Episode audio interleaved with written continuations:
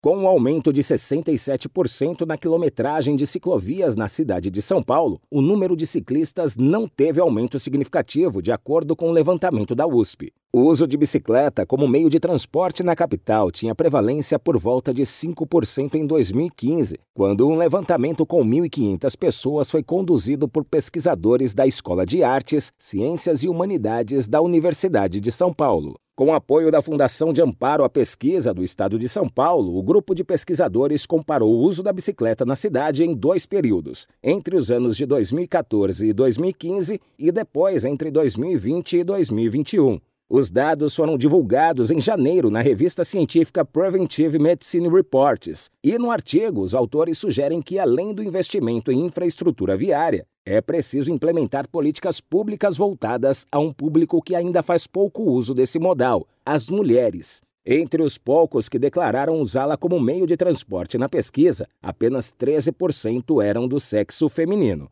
Os pesquisadores estão agora finalizando a terceira etapa da coleta de dados, com informações sobre os anos de 2023 e 2024. Agência Rádio Web. De São Paulo, Décio Caramigo.